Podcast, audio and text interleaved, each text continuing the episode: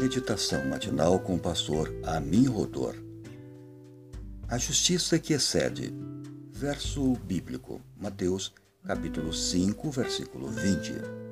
Se a vossa justiça não exceder em muito a dos escribas e fariseus, jamais entrareis no reino dos céus. Pregar sobre o pecado não é uma tarefa fácil, pois nessa área há muitas armadilhas Muitas vezes o sermão intencionado a chamar o pecado pelo nome torna-se apenas um tipo de descompostura moralista, podendo até fazer pessoas se sentirem mal, sem, contudo, levá-las ao verdadeiro propósito da pregação, que é de caráter redentor.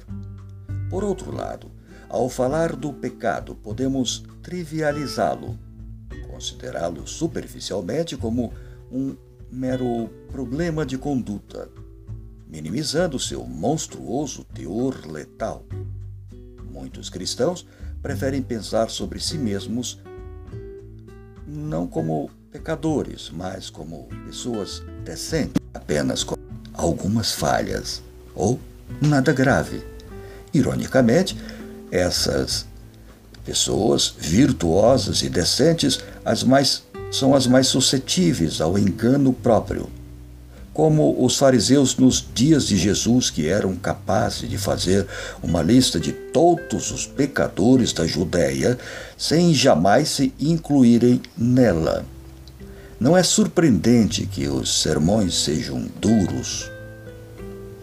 Os sermões mais duros de Cristo, os seus devastadores ais de Mateus capítulo 23, não foram dirigidos aos grandes pecadores, mas aos santos? Blaise Pascal estava correto ao dizer que nada nos ofende mais rudemente do que a doutrina do pecado. Contudo, sem esse mistério, o mais incompreensível de todos, nós somos incompreensíveis a nós mesmos. Falando do do cumprimento da lei. No Sermão da Montanha, Jesus inclui a necessidade de exceder em muito a justiça dos escribas e fariseus. Como pode ser isso? Você se lembra dos escribas e fariseus? Meticulosos observadores da lei, dizimistas extremados, zelosos guardadores do sábado e rigorosos em leis de saúde? Eles seriam aceitos com orgulho como membro de qualquer igreja hoje. Como poderia alguém exceder em muito a justiça dessas celebridades religiosas? Bem, esse era o problema. Eles confiavam em sua justiça.